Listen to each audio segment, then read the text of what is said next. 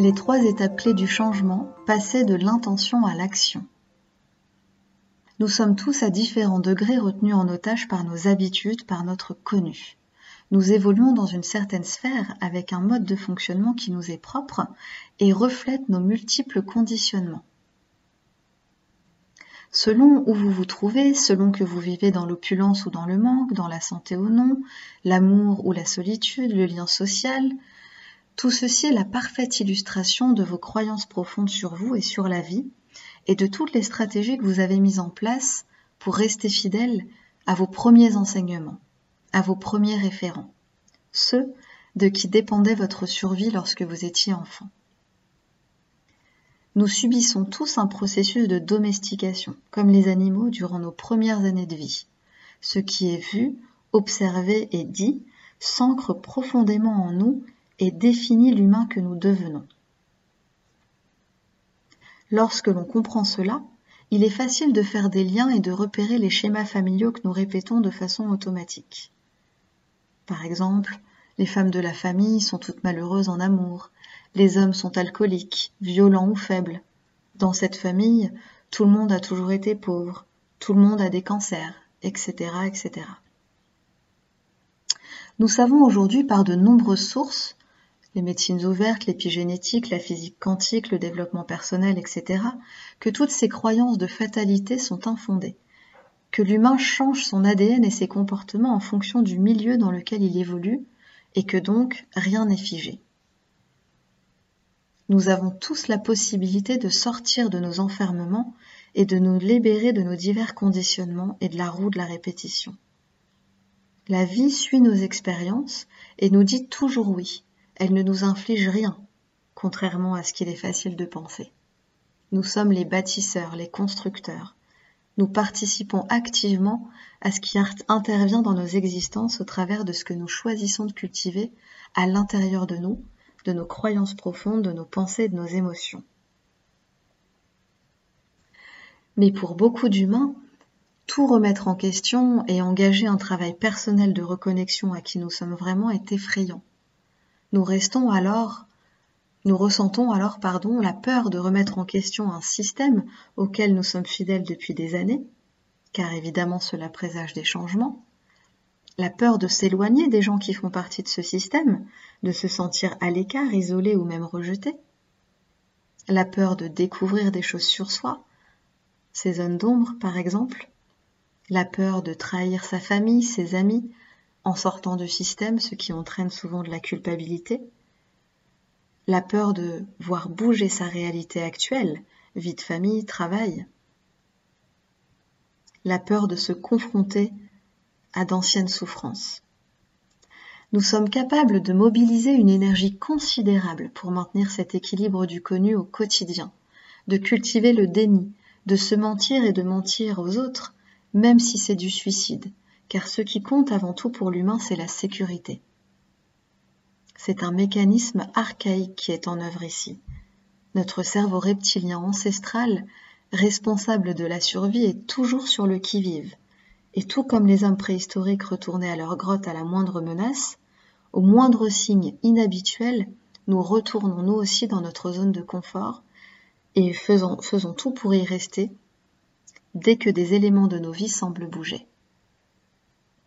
Ce mécanisme est bien sûr indispensable à notre sécurité, car il nous prévient et nous permet d'être vigilants en cas de danger, mais il devient ultra limitant lorsqu'il prend toute la place. Alors comment libérer sa vie?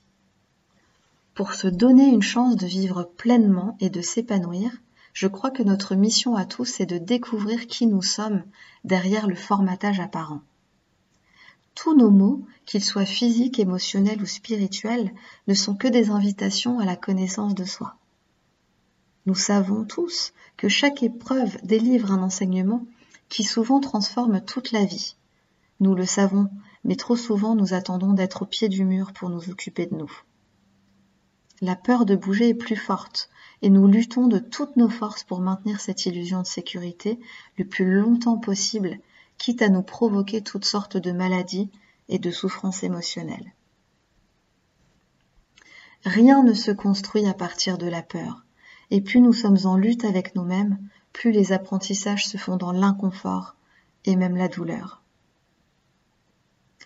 L'évolution est inhérente à l'être humain. Nous n'avons pas le choix. Nous sommes en transformation permanente. Lutter contre cela revient à s'opposer à la vie, et bien entendu est vain et destructeur. Alors voici trois étapes fondamentales pour se libérer. La première, c'est dire oui à sa conscience. La lumière de la conscience brille en chacun de nous. Elle éclaire de compréhension ce que nous vivons et pourquoi nous le vivons.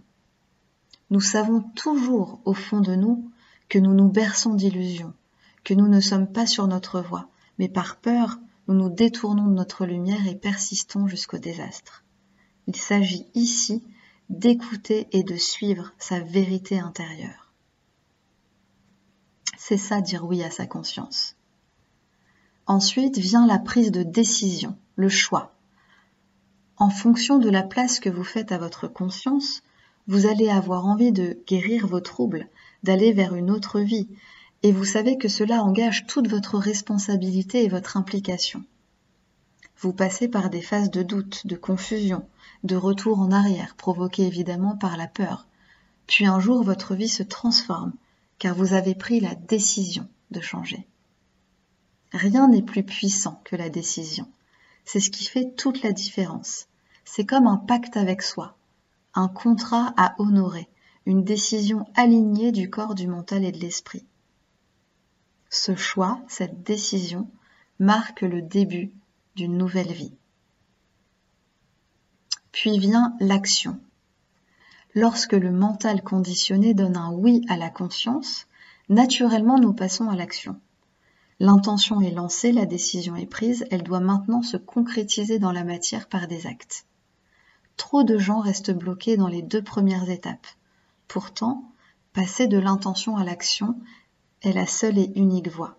Cela implique d'engager un travail personnel, seul ou avec un thérapeute, si besoin. Ma vie s'est véritablement transformée lorsque j'ai pris la décision de tout changer. Pendant des années, j'ai nié ma conscience, alors que je savais tout. J'ai déployé une énergie folle pour rester confortablement installée dans mes habitudes de vie, alors que j'étais extrêmement malheureuse et que je souffrais de nombreuses phobies et angoisses. Mais la peur me tenaillait et m'empêchait de passer à l'action, de décider vraiment de faire quelque chose pour moi. Jusqu'au jour où ça n'a plus été supportable. Je vous raconte tout ça sur mon blog. Je crée. Nous avons tous notre propre rythme d'évolution. Mais il faut trouver l'équilibre entre immobilisme total et violence psychologique, que l'on s'inflige parfois car on croit que c'est par cette voie que le changement arrive.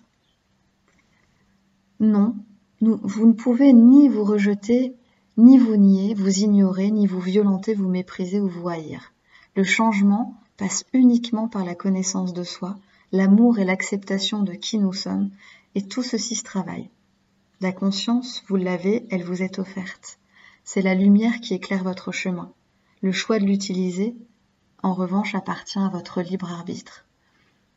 Mais tout doit se faire dans un profond respect, une profonde bienveillance envers vous.